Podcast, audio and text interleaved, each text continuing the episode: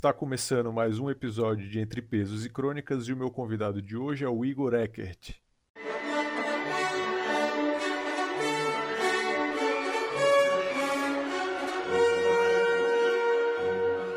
Bom, Igor, então primeiro eu queria que tu te apresentasse para que as pessoas saibam quem é tu. Bom, meu nome é Igor Eckert, como o Fabrício já mencionou ali. Eu atualmente sou um estudante de nutrição. Eu faço nutrição na Universidade Federal de Ciências da Saúde de Porto Alegre.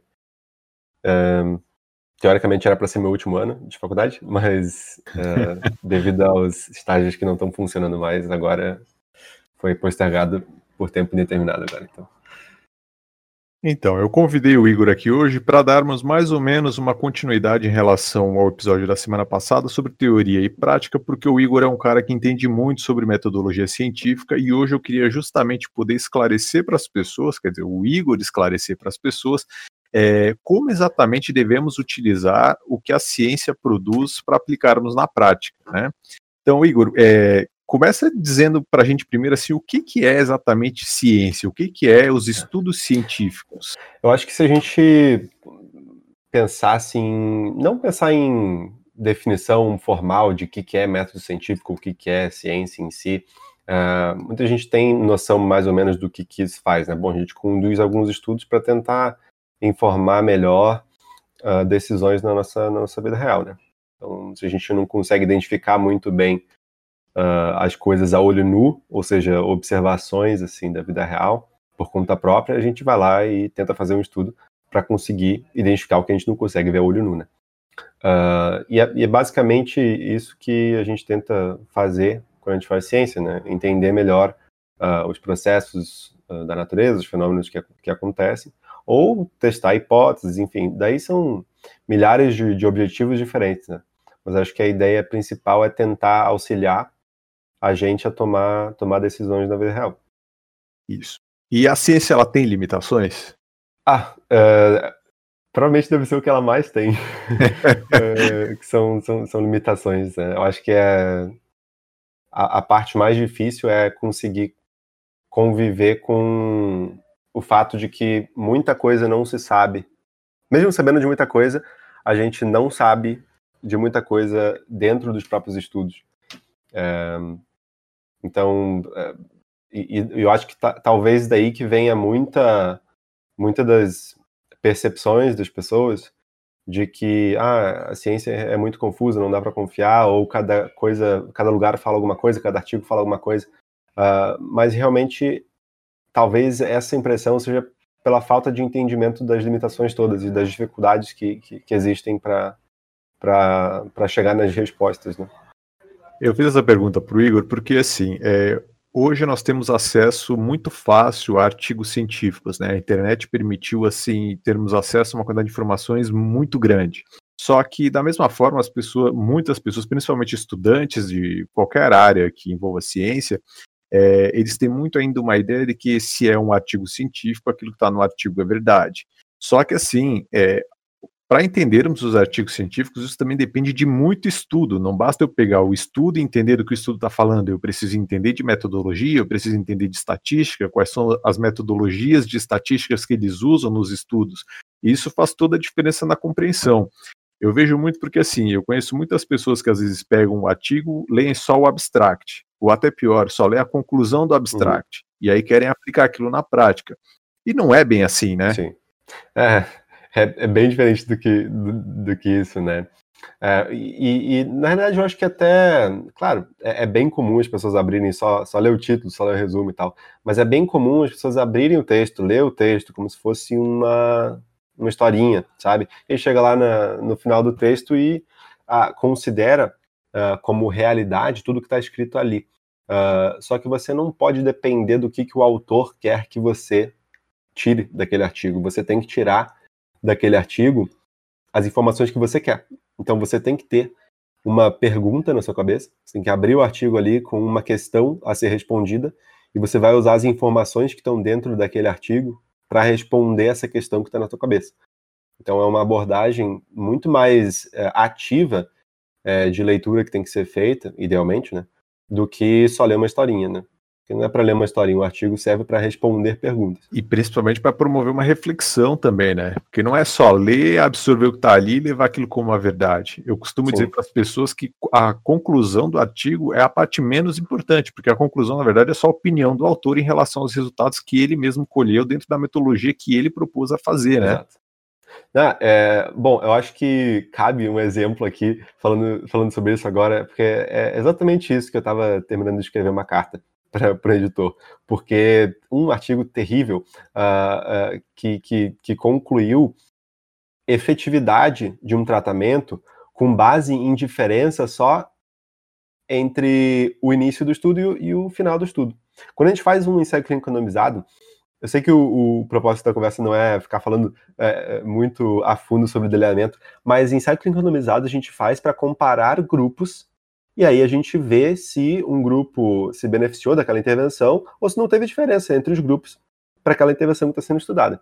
É, esse estudo fez um ensaio clínico randomizado justamente para isso. Ele colocou a intervenção num grupo, colocou outra intervenção no outro grupo e comparou esses dois grupos até chegar no final, né? E lá no final não deu diferença entre os grupos. Só que os dois grupos melhoraram em relação ao início do estudo, né? Era uma amostra ali de, de pacientes super obesos e tal, e tinha, e tinha alguns problemas psicológicos, e ao longo do tempo eles melhoraram os parâmetros lá de sintomas de ansiedade e depressão, os dois grupos. E aí os autores concluíram que as duas intervenções são úteis para melhorar os parâmetros de, de, de, de, sintomas de ansiedade e depressão. Quando, na verdade, eles muito provavelmente melhoraram só porque eles estavam sendo acompanhados, né? É, só porque estavam dentro do contexto de um estudo, etc. É, ou naturalmente melhoram por outras razões, enfim. Uh, não tem nada a ver com a intervenção do estudo, só que os autores quiseram concluir aquilo porque provavelmente ia aumentar a chance de ser publicado. É, isso aí tem acontecido bastante, né? Nós temos vendo é, alguns autores aqui no Brasil com retratação de estudo, porque os caras começam a forjar dados, tem tudo isso. Hum. Isso aí é uma outra parte complicada que tem acontecido na ciência, que é justamente isso. É, as pessoas chegam na ciência com uma crença eles usam a ciência para provar a crença deles. E ciência não é isso. A ciência é justamente questionar, coletar os dados e trabalhar com os fatos, não é para tentar provar o que cada um uhum. acredita, né? Ah, exatamente. Só que muitas vezes isso acaba, acaba sendo meio que inconsciente das pessoas. Muitas vezes é, é bem ativo isso. Tipo, eles realmente fazem as coisas para chegar no resultado que quer. É, ou abrem um artigo, abre os artigos interessantes para né, que confirmem a, a, hipótese prévia deles e, e só presta atenção nesse tipo de artigo. Mas muitas vezes é, é uma questão de, de, de, viés intelectual assim que acaba sendo um, não tão proposital assim. A gente é, é, bem enviesado também por, por questões que, que são meio que subconscientes assim. É, e às vezes a gente nem se dá conta. Teve, eu não lembro se foi num livro que eu estava lendo que dizia que o maior problema da ciência é o ser humano, né? Uhum. Porque justamente a ciência é feita por seres humanos e cada um tem a sua crença. Então, se o cara chegar uhum. lá. É, eu lembro uma vez, acho que na faculdade de farmácia ainda, quando estavam discutindo alguns estudos, e aí falaram sobre estudos com camundongos. E quando não é tipo duplo cego, triplo cego, tipo, às vezes o cara vê um camundongo se exercitando mais, o cara já gosta mais daquele uhum. camundongo, ele já começa às vezes a fazer um carinho naquele uhum. camundongo, ele começa a falar diferente com aquele camundongo, na hora de fazer a biópsia ele faz com mais Sim. cuidado. Só que tudo isso influencia nos resultados. Então, a forma como a pessoa está lidando com o estudo pode impactar muito o resultado uhum, uhum. daquilo, né? É, exatamente. E, e, e, quando a gente pensa em o que, que vai influenciar no resultado do estudo, quando a gente pensa nas coisas que vão influenciar, não é só o tratamento, não é só o fator em estudo, o que está sendo estudado ali, que vai influenciar no resultado. Tem diversos outros fatores, e uh, os fatores principais, inclusive, advêm do próprio contexto do estudo. Então, o fato da pessoa estar tá entrando no estudo já pode impactar.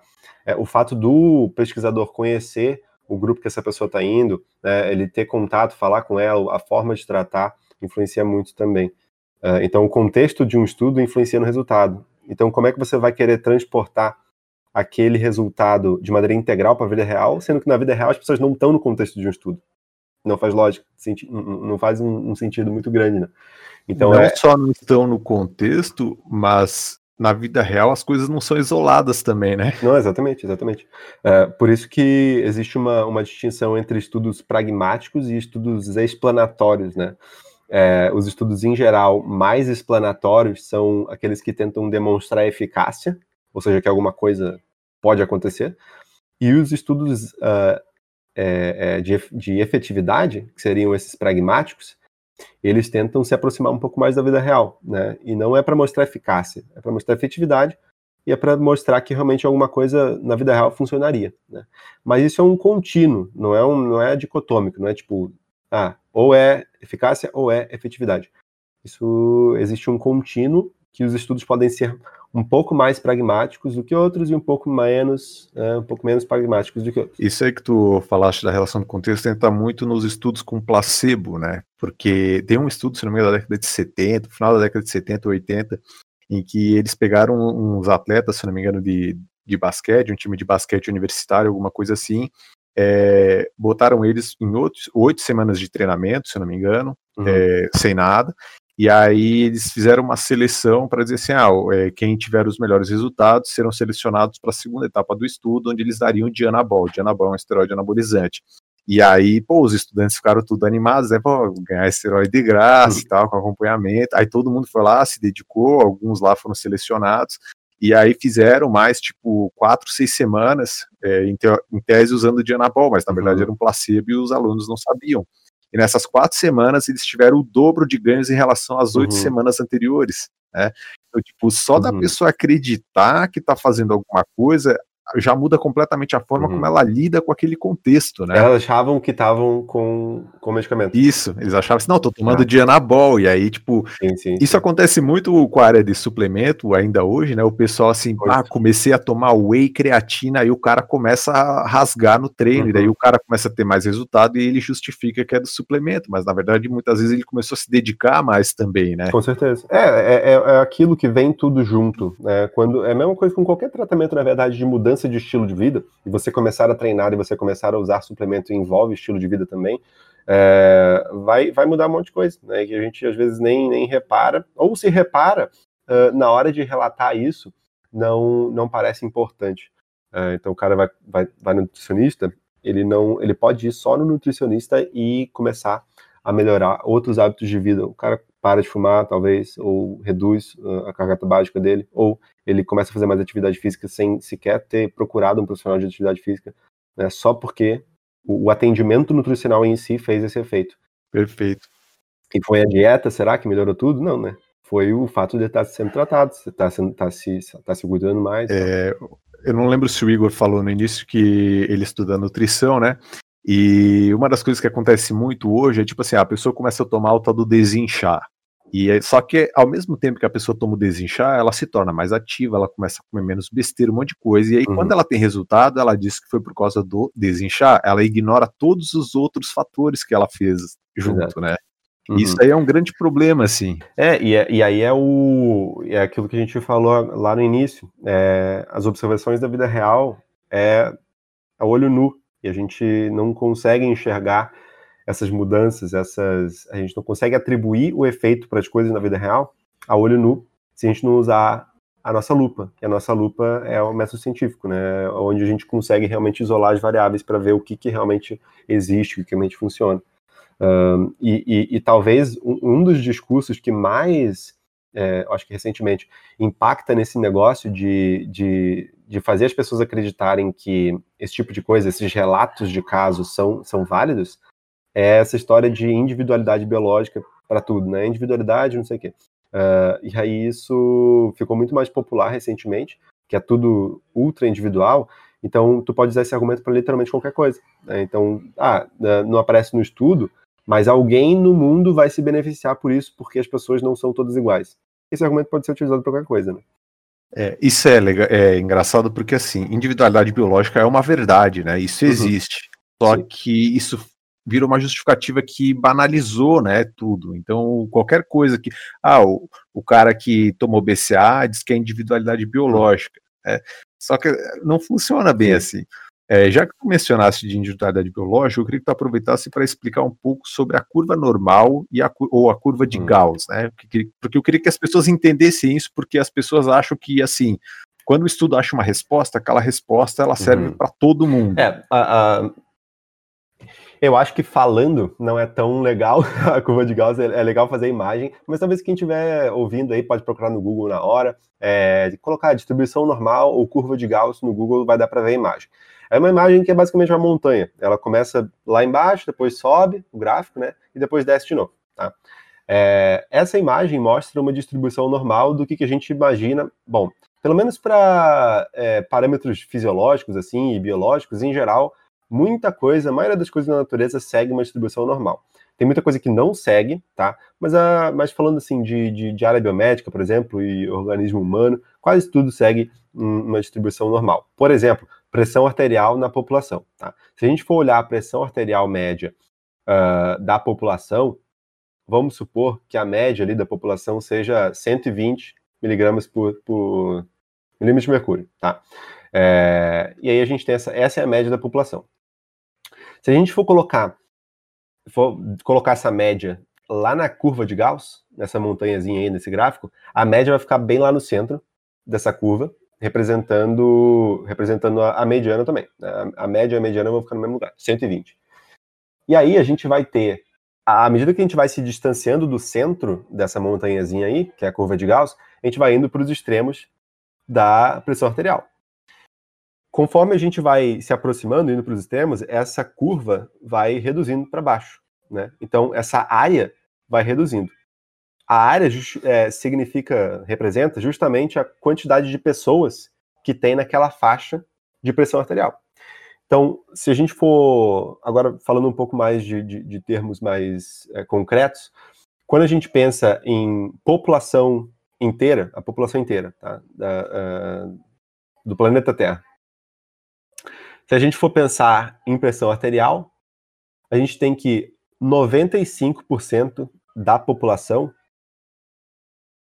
está entre dois desvios padrões para cima ou para baixo da média de pressão arterial. Tá, essa é a definição da basicamente do, da anatomia ali dessa, dessa curva de distribuição normal. O que, que isso significa agora com números, tá? Se a gente tem uh, a pressão arterial de 120 milímetros de, de, de, mercúrio e um desvio padrão de 15. Desvio padrão é uma medida de variabilidade, né? Uma, uma medida de dispersão, na verdade.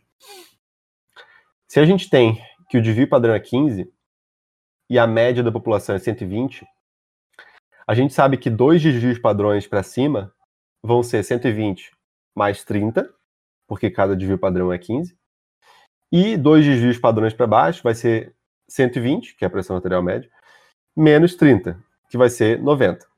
Então, a gente pode dizer que 95% da população tem a pressão arterial média entre 90 até 150. Essa, essa é a anatomia da distribuição normal. Agora, 5% da população, ou seja, 2% lá no, no, top, o top 2,5% e o, e o bottom, né, que seriam os menores, 2,5%, é, vão ser extremamente raros. Né? Existe gente com pressão arterial super alta, naturalmente, né, sem hipertensão. Quer dizer, vai caracterizar hipertensão porque o próprio valor já caracteriza. Mas uh, uh, tem gente que naturalmente já vai ter uma pressão arterial muito alta. É, é, os 2,5% lá no, na cauda da direita. E tem gente que naturalmente vai ter a pressão arterial super baixa. Só que é exceção da exceção. Né? E, e talvez, voltando para esporte, a gente pode pensar que o esporte é literalmente a exceção da exceção. Então, as pessoas no, no, no esporte, né, de, de, de, elite, os atletas, elas estão lá na, no topo da cauda, né, aqueles 2,5% lá, muito acima da média. Isso que o Igor colocou aí da curva de Gauss, é, isso aí é muito importante para entendermos os resultados dos estudos, né? Porque afinal os estudos são feitos ou com camundongos, ou com células, ou com humanos. Quando pegamos os animais, é, é a dispersão dentro dessa curva normal acaba sendo maior. Então, quando tu pegas, por exemplo, tu olhas o fisiculturista lá, tipo, ah, o Phil Heath, o Ronnie Coleman e tal, os caras que sempre ganharam. Esses caras, eles estão justamente lá na extremidade da direita, então são os caras que respondem muito melhor do que a média, né? muitas vezes, assim, as pessoas perguntam assim, ah, eu quero ter o físico do fulano tal. Eu falo, não, calma lá, o, o físico do fulano é, envolve uma série de fatores, né? Uma é que o cara, às vezes, é o estilo de vida, a quantidade de drogas que o cara usa, e muitas vezes a genética do cara. Se pegarmos, por exemplo, todo mundo que treina, existe ali no meio essa faixa, né, a média mediana, das pessoas que conseguem ter um resultado, poderíamos dizer assim, satisfatório. Então, são pessoas que conseguem adquirir um físico uhum. é, bom, né? Mas existem pessoas que vão para o extremo direito, onde naturalmente eles conseguem ter um físico muito superior sem utilizar nenhum recurso ergogênico. E aí podemos retomar, assim, é, alguma, é, algumas épocas atrás, principalmente pré-testosterona, tipo o Eugene Sandal, o Heckenschmidt, toda aquela galera que tinha um físico e o pessoal usa para justificar assim, ah, o fulano é, dá para ter um físico tal sem usar droga, né? Realmente. Só uhum. que se eu uhum. pegar esses caras daquele exemplo, eles provavelmente estavam no extremo Exato. da direita da curva também. Então, assim, eram caras que tinham uma genética favorecida. E da mesma forma, existem indivíduos no extremo esquerdo, que são os indivíduos que praticamente nunca conseguirão ter um físico decente. Então, assim, quando distribuímos, quando distribuímos esse gráfico, as pessoas estão dispersas ali no meio. A maior parte das pessoas pode ter sim um resultado bacana. Algumas um uhum. pouquinho mais, outras um pouquinho menos, até porque isso depende do que, que é bacana para cada um, obviamente. Né? Só que essa curva aí, ela explica exatamente o que é individualidade biológica. Então, assim, a maior parte das pessoas se encaixa numa média, mas às vezes um pouquinho mais para a esquerda, um pouquinho para a direita. Mas existem pessoas que vão para os extremos. E muitas vezes os estudos aparecem esses casos, né? É o indivíduo que, por exemplo, não respondeu ao tratamento Alguma, algumas vezes eles acabam excluindo esse indivíduo do estudo porque isso atrapalha numa avaliação estatística, né? Isso acaba criando um desvio padrão muito grande e, e dificulta o resultado. Eles assumem que ou às vezes teve um erro no tratamento ou aquele indivíduo é especial, digamos uhum. assim, né? É, o, o tá, e, e, claro, isso tem mais é, probabilidade de acontecer quando a gente está trabalhando com amostras pequenas. Né? Em esporte, né? Em geral, é muito, é muito difícil trabalhar com amostras grandes. Né? A logística é difícil e o recrutamento também. Uh, a natureza desse tipo de estudo é, é difícil de fazer estudo com amostra grande. Uh, e aí a gente tem uma, um risco muito maior de realmente pegar uh, uma amostra heterogênea. Né? Com a amostra heterogênea, de fato acontece isso aí. A gente tem uma variabilidade muito grande interindividual ou pelo menos a, a gente tem mais risco de, de, chegar numa amostra com uma grande variabilidade individual, é, interindividual, né?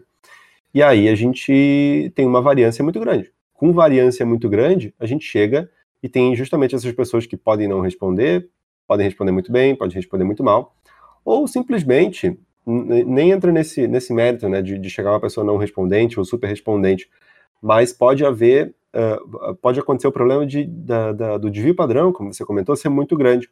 Quando a gente tem um desvio padrão muito grande, desvio padrão, como eu falei, era uma medida de dispersão, significa que a gente tem, a gente acaba tendo, na verdade, uh, resultados muito imprecisos. Né? O intervalo de confiança dos resultados com uma amostra que tem uma variabilidade muito grande interindividual é sempre muito largo o intervalo de confiança e a gente consegue confiar menos na estimativa de efeito de qualquer, de qualquer uh, efeito de tratamento que está sendo estudado ali. Nós deveríamos confiar menos, né? Sim, sim, sim. Porque, na verdade, as pessoas muitas vezes ignoram esse desvio padrão, só olham os resultados absolutos e tomam aquilo como uma coisa a ser aplicada, né? Exato. Eu acho que esse é o ponto mais importante quando lidamos com estudos de exercício, assim. É, muitas vezes o, o desvio padrão ele é muito grande é, eu mencionei nisso no episódio anterior com o André, é, num estudo lá que compararam volume de treinamento e hipertrofia, né? E daí um grupo fazia três séries, o outro fazia cinco, o outro fazia oito ou dez. E a, a curva de tendência era que quanto maior fosse o volume, maior é, sejam os uhum. resultados. Só que o desvio padrão entre cada grupo ele era relativamente grande, tanto que indivíduos que faziam três séries, alguns deles tinham mais resultado do que alguns indivíduos que faziam dez séries. Então, assim, se colocássemos cada grupo desse numa distribuição normal, existiriam indivíduos no grupo que fizeram três séries no extremo direito, onde tinham muito resultado com pouco volume. E da mesma forma, indivíduos no grupo de alto volume, 10 séries, 8, não lembro, que ficavam no extremo esquerdo e não respondiam tão bem. Ou seja, talvez eles precisassem de ainda mais que aquilo. E isso é a individualidade biológica. Só que, como falamos anteriormente, tipo, a, a, individualidade biológica virou uma coisa meio banalizada. Então, o fulano tomou BCA, achou que teve resultado, ele diz que é individualidade biológica. Uhum. E isso acaba levando a muita confusão. É. E, e, ali, por exemplo, na, naquele exemplo, a gente pode até avaliar as respostas individuais, assim, uh, mas a gente percebe que que é difícil a gente dizer, uh, criar expli explicações para aquilo. Porque, por exemplo, a gente poderia argumentar que o indivíduo que não progrediu muito bem com aquele volume X ali, talvez ele precisasse mais volume. Uh, ou talvez ele precisasse de outra coisa. Menos. Uh, Pode ser também. É, pra, talvez ele precisasse de menos. Talvez ele precisasse de mais intensidade do que a intensidade que foi aplicada no protocolo ali. Uh, a gente não sabe como é que. Eu não sei como é que o estudo foi feito, enfim. Mas. Ou talvez nada nada pudesse afetar. E, e ele realmente ia ter aquele resultado. É, então a gente só fica, pode, pode, começar a especular e tal. Uh, só que a, a, a, muitas vezes as pessoas acabam tendo essa, essa ideia e argumentam isso com outros tipos de tratamento, com dieta, enfim. Ah, mas teve gente no grupo, tipo assim, ó, ah, tinha 100, 100 pessoas em cada grupo, né? E aí o grupo A perdeu bem mais peso do que, do que o grupo B, tá? Em média, em média desse grupo. É, e aí o cara chega e fala: não, não, mas o grupo B em média perdeu menos, mas teve várias pessoas nesse grupo B aqui que perderam muito peso, mais até do que várias no, no, no, grupo A. Sim, mas quando a gente começa a fazer esse tipo de comparação, a gente passa a comparar relatos de caso. A gente pega um estudo, pega indivíduos dentro de um estudo e começa a fazer eh, relato de caso. E esse não é o propósito original do estudo. O propósito original, original do estudo é ver qual é o tratamento que, em média, traz melhor benefício, tem mais efetividade. E a interpretação é justamente essa. Em média, o tratamento A foi mais efetivo do que o tratamento B. Significa que para todo mundo vai ser mais efetivo? Não. Né? Provavelmente a pessoa pode não aderir, né? Uh, que, e esse na, na, nas dietas é o de maiores problemas, né? É a aderência. Uh, então, às vezes tem que ter cuidado com isso porque as pessoas querem transformar um ensaio clínico numa coisa que ele não é. Sei que tu disseste uma coisa muito importante, porque eu vejo assim, é, o estudo ele tenta isolar a variável para ver como aquela variável ela responde ou a um tratamento ou qual pode ser a importância dela, né? Então, uhum. é, se tu dás um medicamento, tu queres ver lá, ele atua no receptor tal, quero ver quais são os efeitos e tal. É, quando é no caso do treinamento, nós tentamos é, isolar para ver assim, isolar o volume, né? Como comparar volume de treinamento. Eu quero saber se mais ou menos volume tende a dar mais resposta. Só que isso não é um estudo para ditar a conduta Sim. da prática, ele é um estudo para elucidar aquela variável. E isso é uma coisa que eu vejo as pessoas terem muita confusão. O pessoal pegar o estudo, dizer, o estudo mostra o maior, o grupo de maior volume teve uma tendência a mais resultados. As pessoas pegam aquilo e dizem assim: uhum. não, eu uhum. preciso aplicar mais volume. Eu estou dando aqui um exemplo que já é bem batido em relação ao volume de treinamento, porque sabemos que realmente mais volume tende a ser melhor. Só que assim, tender a ser melhor não é Uhum. obrigatoriamente ser melhor. Eu já tive clientes aqui que quando eu diminuí o volume, uhum. eles tiveram mais resultado. É esquisito? É. Só que isso é a prática, porque lá no estudo eles tentam isolar aquela variável para ver como é a resposta daquela variável, mas na vida real a variável não está isolada, ela está associada a uma série de outros fatores. E eu saber como a variável isolada responde não é o mesmo que eu saber como ela interage com todas as outras. Então eu preciso uhum. de outros estudos mostrando a interação disso. Com certeza. E é porque o, o, o estudo que tenta isolar, isolar o efeito né, do volume de treino, por exemplo, ele está mostrando a eficácia daquilo ali, é uma prova de conceito. E, e, e é isso. Né? Você tem que interpretar aquilo ali como se fosse é a prova do conceito do negócio. Agora, para tomar decisões da vida real, você considera muito mais coisa do que só aquilo.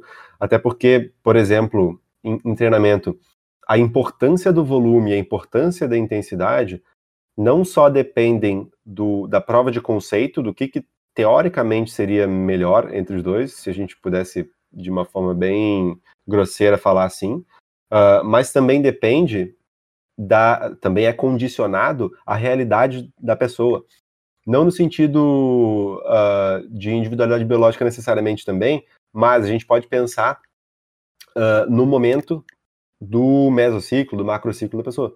Né? Então, se ela está vindo, vamos supor que ela está com uma intensidade, eu acho que tu, obviamente, vai saber falar melhor do que eu, mas se eu falar besteira, você pode me corrigir. É, vamos supor que ela está há um bom tempo treinando com uma intensidade relativa constante, tá? Com RPE ali nas coisas ali constante, ok, em geral. Uh, e o volume, ela tem uh, conseguido progredir e aumentar o volume ao longo do tempo. É, é uma coisa que ela está conseguindo fazer, progredir na, em relação ao volume. Daqui a pouco, ela não consegue mais progredir o volume, assim.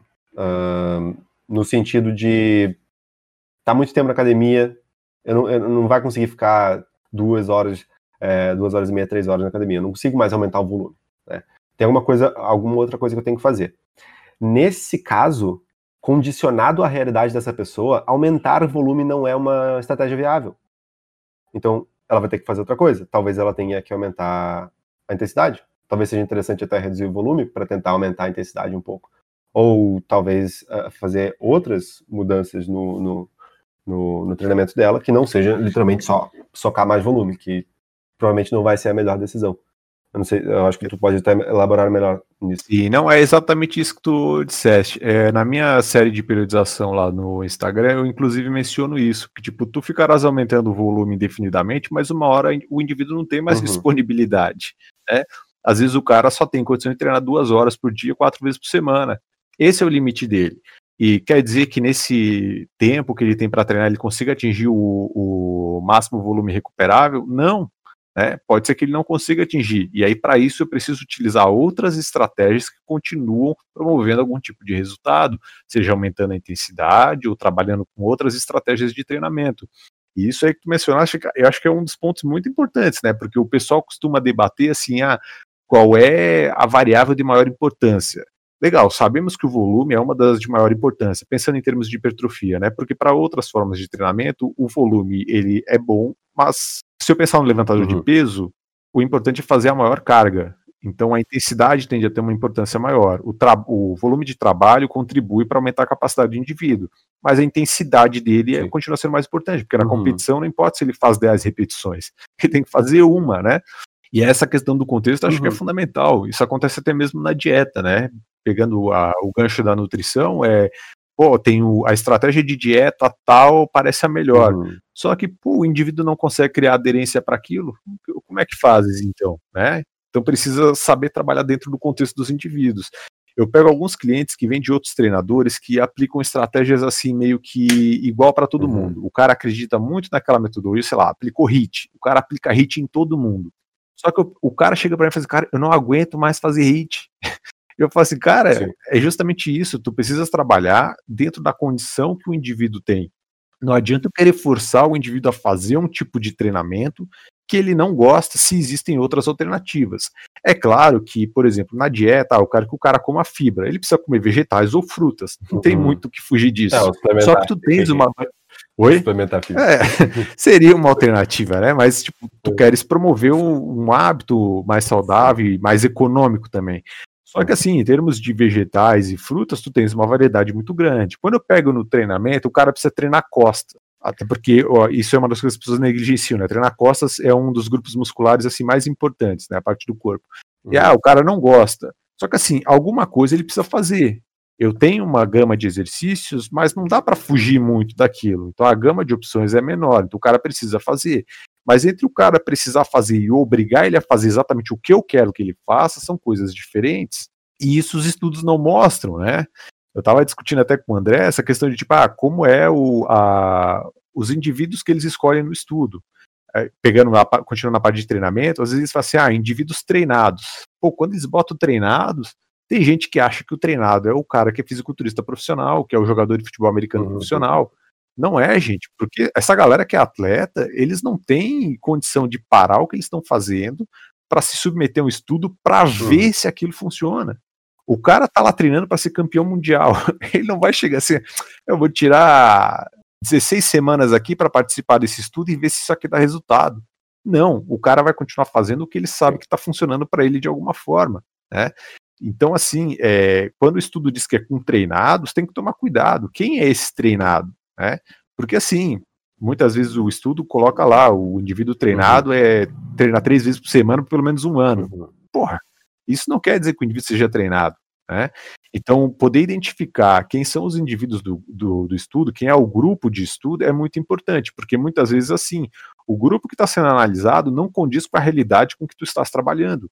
Não adianta eu pegar estudo, por exemplo, com destreinado e querer aplicar isso com os meus atletas de powerlifting. São realidades completamente diferentes. E isso é uma das partes, coisas que as pessoas perdem nos estudos, né? Quem é o grupo que está sendo estudado? É, o, o e estudar é, não só por questões práticas ali de não tem como você tirar um atleta da rotina de treinamento dele para colocar ele num negócio completamente nada a ver com o que ele faz, só para dar uma estudada. É inviável isso de, em termos práticos, né? É, além disso, é muito difícil porque tem muito pouca gente. A gente vê, tá, a gente vê muito atleta, né? Só que em termos relativos, em relação à população inteira de pessoas que praticam esporte, por exemplo, uh, powerlifting, tem muita gente que está longe de ser atleta.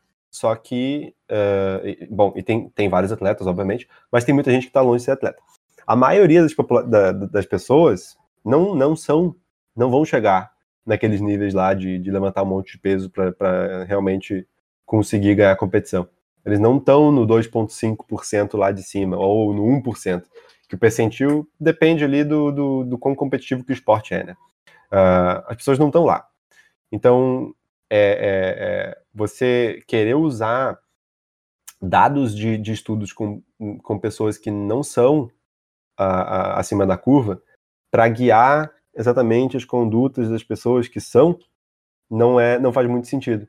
O inverso também, né? Porque muitas uhum. vezes o indivíduo faz parte dos 95% e ele quer se guiar com estudos de indivíduos de 2,5%. Uhum, uhum. Não, exatamente, também, também tem isso.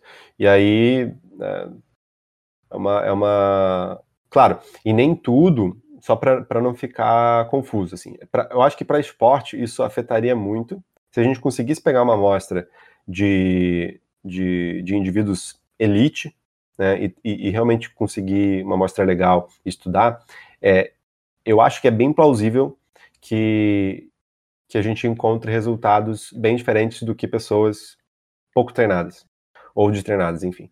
É, mas agora, é, isso nem não necessariamente é um problema sempre. Né? Tem vários estudos que a gente. Isso a gente tem que pensar por plausibilidade biológica. Tem vários estudos em que a gente não está é, pegando uma população exatamente que a gente está interessado, mas é possível transpor os resultados daquilo. Uh, um exemplo: estatina é uma coisa que historicamente só foi utilizada em adultos, tá? Uh, adultos não idosos e para prevenção primária de, de doença cardiovascular, secundária também.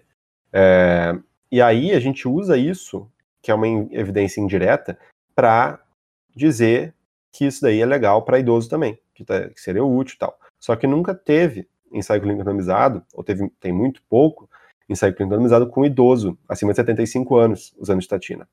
É, e aí é uma das, uma das questões que levantam sempre para falar mal de estatina, é que, ah não, não vou usar em idoso porque não tem estudo em idoso mas tem que se pensar também na plausibilidade biológica. Será que é tão plausível assim de que, é, que a estatina vai parar de fazer efeitos só porque o cara é, é, é, mais velho? É muito implausível. E tem estudo observacional mostrando que faz efeito sim, que reduz mortalidade. É, então, mas obviamente vai ter outros casos em que uh, a especificidade vai ser, vai ser importante e vai fazer diferença no efeito do tratamento. Tocaste num ponto muito importante aí, porque assim, quando falamos de tratamento medicamentoso ou dieta, isso trabalha muito com questões é, celulares, né, mecanismos celulares, bioquímicos, uhum. fisiológicos. Quando falamos de treinamento, estamos lidando com outras questões, como por exemplo, anatomia, né? uhum. né? E pegar indivíduos que têm comprimentos de membros diferentes, isso já interfere no treinamento. A forma como um consegue executar um exercício é diferente do outro em relação à proporção desses membros. E isso é uma coisa que pouquíssimos estudos assim é, levam em consideração. Tem alguns estudos da década de 80, por exemplo, é, trabalhando de biomecânica e cinesiologia, onde os caras fazem todos os cálculos de força e ângulo, por exemplo, num levantamento de terra. Cara, uhum. assim, é tanto cálculo que eu não consigo nem o estudo, mas é justamente aquilo. Aquilo é a individualidade de que cada indivíduo vai ter um resultado diferente naquelas angulações. E eu acho que isso é uma das coisas mais fundamentais de se entender em estudos de treinamento e que as pessoas acabam se perdendo. As uhum. pessoas acham que o corpo de todo mundo é igual e não é. Então, na hora de aplicar esses resultados, eu preciso pensar: legal, ali disse que o agachamento até a metade aumentou tal. Só que a proporção de um outro indivíduo já aumenta em relação ao torque, né? O, a, por exemplo, mulheres costumam ter o fêmur mais longo, é, proporcionalmente em relação ao corpo. Então essas mulheres elas já geram um torque maior é, proporcionalmente ao tamanho delas, por exemplo, para o quadril ou até mesmo para o joelho, porque afinal o fêmur é mais longo, isso uhum. implica uhum. em uma, um esforço muscular maior, relativo, obviamente. Uhum. Só que os estudos não mencionam isso e as pessoas também acabam se esquecendo. Então, isso de tu entenderes qual é a população que está sendo trabalhada, eu acho que é uma das maiores, é, um dos maiores equívocos das pessoas, né? Pegar um grupo que às vezes não se assemelha à realidade e que a individualidade faz, é, tem importância, como esse caso da anatomia, é, e tem estudos onde não faz tanta importância, como é o caso que tu mencionaste aí uhum. das estatinas dos adultos com os idosos, porque afinal o sistema Sim. biológico deles, as respostas celulares, não muda por causa da idade. Né? Não muda, digo, o mecanismo celular não muda. Ele pode ter diferença nas respostas, mas o mecanismo ele é existente, porque é inerente à espécie, uhum, uhum. né? É, o, o, ali o tamanho de efeito, talvez o benefício pudesse ser diferente, o impacto, né? O benefício, o, o tamanho do impacto, é, o tamanho do benefício, mas uh, o efeito não ia ser, não ia reduzir tanto a ponto de falar que não faz efeito. Esse, esse é, essa é a ideia. É igual uh, ingestão de proteína. Se você for dar uma dieta de 0,8 gramas por quilo, vamos jogar com um valor um pouco mais alto, 1,2 gramas por quilo de peso, tá? Para um adulto saudável, apesar de, de que a, a, a, sugestão ali seja de sempre ser 1.4, 1.6 pelo menos para hipertrofia, 1.4 1.2 e 1.4 já vai gerar hipertrofia num cara que era previamente sedentário, que não comia muita proteína, tá? Então, se ele está comendo isso aí de proteína, provavelmente ele vai uh, ter um, uma hipertrofia se ele começou a treinar. Agora, um indivíduo idoso, sei lá, 70, 70 anos, 70 anos para cima, se você der 1.0, 1.2 de proteína para ele e colocar ele para começar a fazer treinamento, ele provavelmente não vai ter um, benefício tão grande quanto se ele tivesse ingerindo 1.5, 1.6, porque justamente porque a gente sabe que idoso uh, tem uma resistência anabólica muito maior do que pessoas, do que adultos jovens saudáveis, né? Uh, então, idoso em geral precisa de mais proteína é, para fazer aquele, aqueles ganhos baseline que um adulto faria, entendeu? Uh, então, esse é um, um dos exemplos em que a idade afeta na, na, na magnitude do, do, do, benefício ali. Né? Então a mesma quantidade proteica para um adulto não vai ser, não vai gerar o mesmo resultado do que para um idoso. Um, e, e, aquilo que você comentou ali do, das proporções anatômicas é super importante, dá para fazer uh, é, é, realmente uma coisa que muita gente não presta atenção. Nos estudos eu raramente vi, dos poucos que eu li sobre exercício, é, raramente relatam isso. E, e, a gente pode, pode considerar isso como se fosse um fator prognóstico desconhecido. Isso daí acontece em tudo que é estudo. Tudo, tudo, tudo, principalmente tudo observacional, porque a gente não consegue medir uh, tudo que a gente quer, tudo que a gente precisa. Mas ensaio clínico também tem muitos fatores prognósticos, ou, ou seja, é, variáveis dos indivíduos, né, inerentes aos indivíduos, que, que afetam no resultado final do estudo, tá? Que a gente nem sabe, não conseguiu medir, ou mediu e o estudo não relatou, né? Que são importantes saber. Porque essas variáveis, elas têm que ser ajustadas.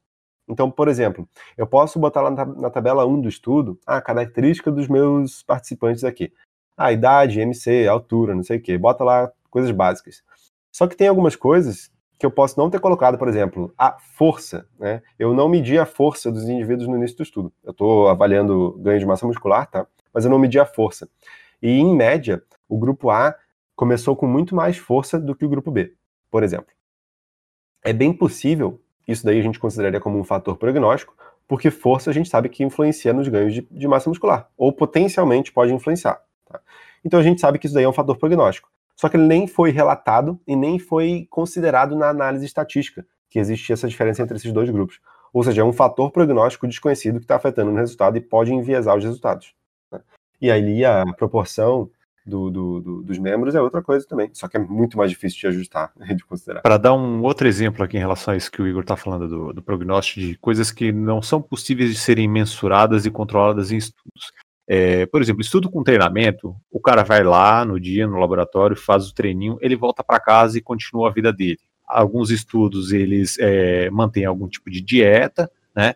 Mas, por exemplo, se o cara brigou com a mulher no dia, com a namorada, o cara ficou emocionalmente abalado, ele ficou um pouquinho mais estressado, E isso pode afetar o resultado do estudo. Se o cara, por exemplo, perdeu um familiar, ele ficou mais triste, isso dá uma desmotivação, o cara fica mais é, abalado, e isso pode prejudicar. É, abordamos muito isso na questão do modelo biopsicossocial, que é justamente como não é só a questão biológica inerente do indivíduo, mas o próprio é, ambiente em que ele vive e o estado psicológico dele, como isso influencia na vida desse indivíduo. E são coisas difíceis de serem mensuradas no estudo. Na verdade, isso gera até um paradoxo, que quanto maior a, a amostra, mais confiável seria o resultado. Mas quanto maior a amostra, menos controle eu tenho de todos esses indivíduos, uhum. né? É, o, o, a questão é que assim, a gente parte do pressuposto da randomização, que a gente, de forma aleatória, colocou as pessoas para os dois grupos. E na verdade, além de, de, de colocar ah, a idade em média foi igual, o peso foi igual e tal. É, outra coisa que o pressuposto teórico da randomização também nos diz é que qualquer coisa que aconteça diferente, eventualidades nos dois grupos, também vai ter sido. Uh, os dois grupos vão ter a mesma probabilidade de acontecer um monte de coisa. Então, tipo, ah, a pessoa, a gente randomizou 200 pessoas, né, 100 para um lado, 100 para o outro, e, sei lá, várias pessoas no grupo A morreram atropeladas ao longo desse, desse tempo de estudo aí. Mas o, no grupo B, teoricamente, se a gente for partir para se a gente for seguir o pressuposto teórico da, da randomização, o grupo B também vai ter sido, vai ter tido uma quantidade de pessoas aleatoriamente mortas por atropelamento, por exemplo. Ou não, ou foram mortas por outras causas aleatórias que não atropelamento. Mas no, final das contas, as mortes uh, eventuais, eventualidades que não, não, não tem nada a ver com o estudo, uh, teoricamente são uh, igualmente distribuídas entre os dois grupos. Essa é a questão de, de que os, os desfechos também são aleatórios entre os dois grupos uh, aleatoriamente distribuídos. Só que isso é verdadeiro quando a gente tem um N bem grande.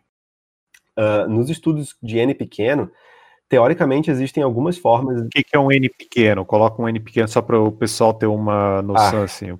Realisticamente falando, é que assim, pensando em poder estatístico, o N vai depender da, do tamanho de efeito que a gente quer encontrar, né? E da, e da variância que a gente espera, tá? Então, quando o cálculo é feito, a gente pode ter um poder estatístico adequado é, com 20 pessoas. Né? Tem vários estudos que fazem tamanho amostral ali e diz que o N é suficiente com 20 pessoas.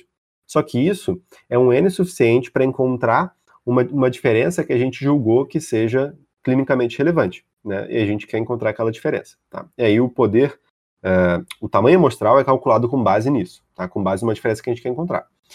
Uh, isso não significa que uh, só porque o, o, estudo tem um poder estatístico adequado, ou seja, ele consegue encontrar aquela diferença que a gente está interessado, uh, não significa que é um N grande. Não significa que uh, aleatoriedades possam acontecer diferentes entre os dois grupos. E, tipo, com 20 pessoas, isso é bem possível que aconteça. Com 30, ainda também. Com 50 também. Isso passa a ser menos provável, talvez, com 200 pessoas, 300 pessoas. Tá? Essas aleatoriedades. É, e, assim, N grande é realmente, tipo, 2 mil pessoas, 3 mil pessoas. São grandes trials.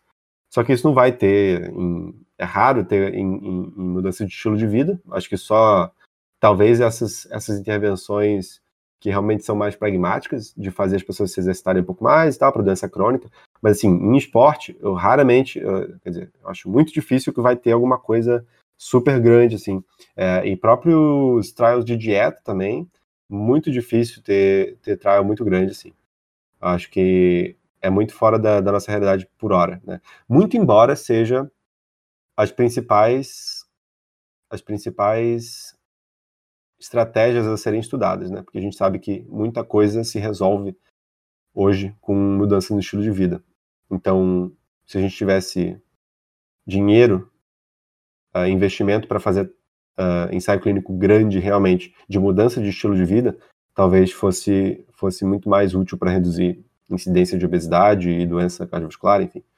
Um, mas é, 30, 40, 50 pessoas a gente ainda tem muita margem para coisas aleatórias acontecerem. Muito embora o poder estatístico possa estar adequado. Né? A gente não vai, não vai achar coisas espúrias, mas aleatoriedades podem acontecer. É, para começarmos a fazer uma conclusão aqui, eu queria que tu desse algumas dicas de assim, quando as pessoas pegarem um estudo, é, principalmente na área de treinamento, Quando lê a metodologia, o que, que a pessoa precisa ficar mais atenta em relação à metodologia? Bom, eu acho que talvez a gente possa pensar em, em primeiro, tá? como é que a gente deveria ler um artigo? Como eu falei lá no início, não ler como se fosse uma historinha, não ler como se fosse uma novelinha. Você vai ler aquele estudo com um objetivo específico. Se você sabe sobre o tema, você vai pular a introdução, porque você não está interessado, ele não vai te dar informação nenhuma relevante na sua vida. Você já conhece o tema, você não precisa ser introduzido para aquilo. Uh, então, esquece a introdução. Vai direto para o método. Né? O que, que esse estudo fez? O que, que ele se propôs a fazer? Né? De que forma que, que, ele, que ele fez os tratamentos, a intervenção, de que forma ele fez o controle? Você faria aquele controle daquele estudo daquela forma? Você faria aquela intervenção daquela forma? E não é só dizer o que, que foi feito, né? Tipo assim, ah, foi uma dieta low carb, ok, mas como que foi feito? Como é que foi orientado? Quem é que orientou? Quem foi o foi nutricionista que orientou? Foi um médico aleatório? Ou não dizem, não relatam? Isso tudo a gente vai considerar uh, na hora de, de, de, avaliar o quão, bem foi, o quão bom foi o relato desse estudo. Né? Uh, então, ler com, com atenção o método para responder perguntas prévias que tem, que tu já tem na tua cabeça. Né? Então eu comecei, abri aquele estudo para entender o que, que ele fez, então qual foi o objetivo dele, o que, que ele se propôs a fazer, e depois eu fui lá e quis responder a minha pergunta de como que esse estudo fez isso, e como no detalhe. Né? Depois disso, depois de ver... Uhum. Deixa eu só completar um pouquinho essa coisa de metodologia que tu falaste, que é justamente isso que o Igor falou. É, quando tu pegares a metodologia, pensa como tu farias aquele estudo. Tu sabes qual é a variável, né? Pegando a tua experiência prática mesmo, uhum. tu sabes o que, que pode influenciar. Como tu farias aquele estudo? Quando tu leres a metodologia do, dos pesquisadores, não tenta assim, é, como o Igor falou, ler como se fosse uma historinha. Não, tenta encontrar quais são as limitações daquela metodologia, porque essas limitações que tu consegues perceber na metodologia, ela é fundamental para tu entenderes o quanto do resultado será, uhum. pode ser aplicado na prática. Exato. E, a, e aí depois? É, e aí a gente vai ver, né? O, o, o, se, se, se a intervenção fez sentido, se os métodos fizeram sentido, acho que daí dá para ir para o resultado. E outra coisa, né? Se o estudo foi completamente sem sentido, o, a, a, questão de, de, pesquisa deles não faz nem sentido existir, não foi coerente, não está respondendo uma pergunta é, relevante, nem precisa ficar lendo o resultado. Você não precisa perder seu tempo lendo esse estudo, né? Porque você sabe que se o método não fez sentido, o que vai aparecer no resultado ele vai fazer menos sentido ainda. Mas beleza, você, você conseguiu ler o método, viu que fez sentido. É, primeira coisa que você tem que se perguntar, quão grave que é o risco de viés desse estudo? E para saber qual é a gravidade do risco de viés desse estudo, você tem que pensar em como avaliar o risco de viés. Né? Isso daqui é uma coisa que existe orientação para isso. Acho que agora seria muita coisa para a gente falar, obviamente, então, dá para ficar horas falando sobre risco de viés, mas existem uh, formas de avaliar. Eu não sei se depois tem link é, que dá para deixar disponibilizado, mas dá para mandar um, um, link material.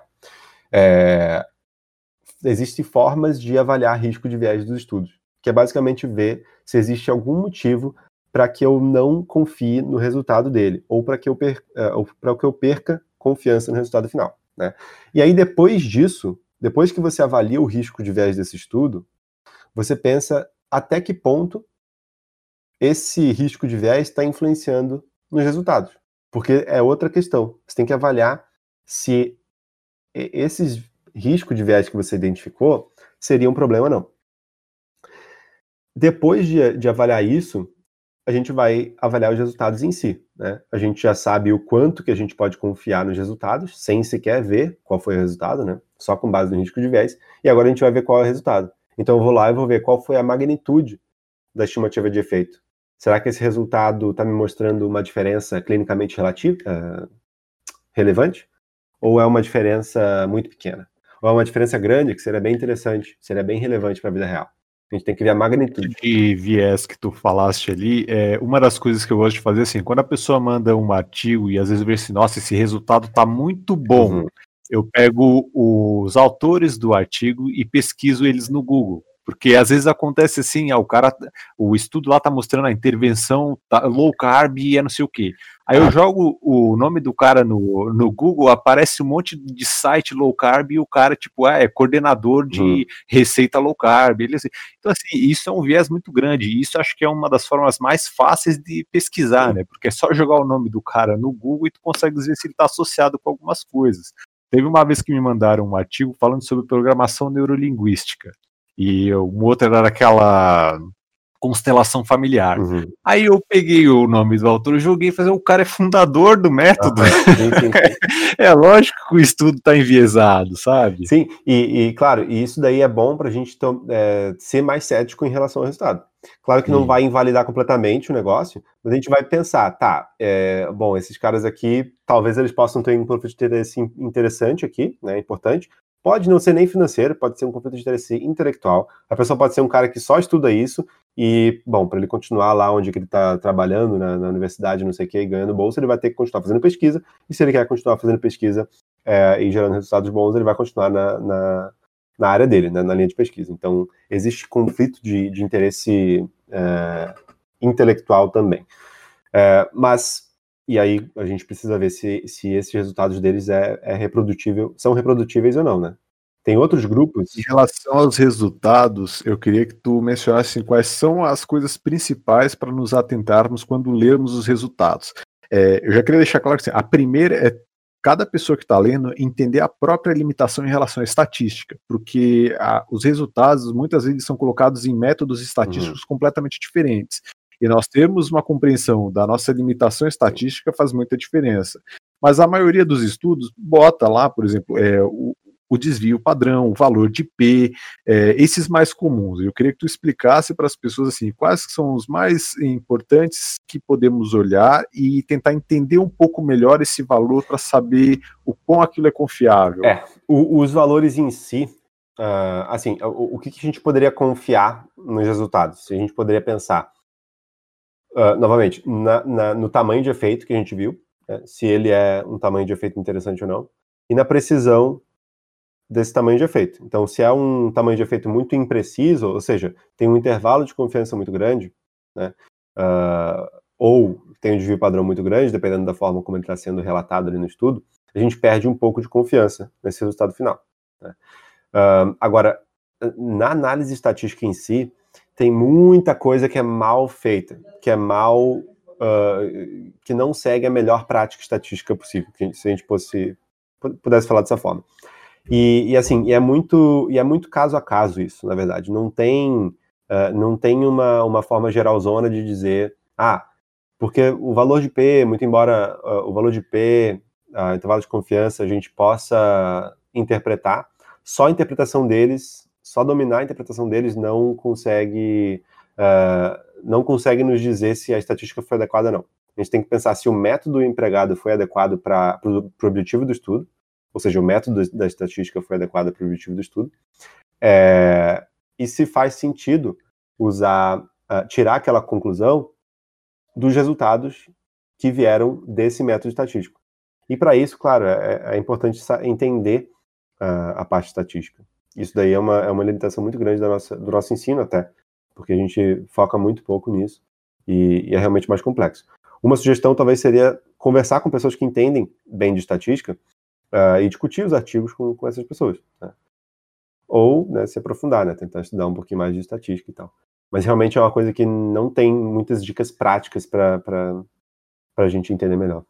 Então é isso, pessoal. É, como conclusão aqui do nosso bate-papo, a ideia era mostrar para vocês assim que a ciência ela serve para dar uma norteada em relação às nossas condutas, para tentarmos entender como algumas variáveis funcionam, como elas respondem, mas não é que tu leste um artigo e tu tens que fazer o que o artigo disse que fez. Uhum. Não é esse o propósito dos estudos, né? Os estudos servem para dar um, como um guia, para eu saber assim, pô, se eu precisasse aplicar uma metodologia X ou Y, que é o que o estudo se propõe a, a comparar, qual dos dois teria uma resposta média melhor? Esse, o estudo, a metodologia Y parece ser mais adequada. Então, quando eu pegar uma amostra desconhecida, isso é, o cliente que chega para mim e eu não tenho ideia de quem ele é, faria sentido eu tentar aplicar esse modelo Y, né? Porque ele faz, é, tem uma chance maior uhum. dele fazer parte da média. Mas não quer dizer que eu só possa aplicar isso. Eu preciso levar em consideração uma série de outros fatores e, principalmente, entender as limitações daquele estudo. O estudo se propôs a uma coisa, mas ele tem limitações. E tu entenderes da prática continua sendo muito fundamental. Então, eu queria deixar aberto aí, Igor, para tu poderes fazer uma conclusão em relação a isso. Com certeza. Eu acho que eu, eu concordo completamente com, com o que tu disse. É, os estudos servem para dar uma norteada, né, dependendo da área de estudo, obviamente, mas principalmente para treino, uh, é o ponto de partida. Né? Quando você realmente não tem informação prévia, você tenta se basear né, com, com o que você faz ali uh, da sua conversa inicial, com o que você sabe da, da, das informações da pessoa ali no início, e com base na melhor evidência disponível. E aí, dali, você começa a, a ver as respostas e adaptar a tua conduta uh, com base no que tá, no que tu consegue ver da vida real, né? Então, Exatamente isso que você que você mencionou mesmo. Então é isso, pessoal. É, eu deixaria aqui linkado o Instagram do Igor, porque é um cara que publica bastante coisa em relação aos estudos, como analisar, e isso é fundamental para todo mundo que quer trabalhar com ciência, aprender a interpretar os estudos. Não adianta pegar o estudo, ler que nem uma historinha, como o Igor colocou, e achar que tu entendeste o assunto. Não é assim que as coisas funcionam. Né? Então, aprender a interpretar os estudos é uma parte fundamental também.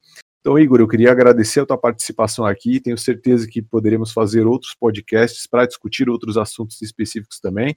E deixo aberto aí para tu te despedir para o pessoal também. Certo. Eu, eu, agradeço o convite, foi bem legal, eu gostei.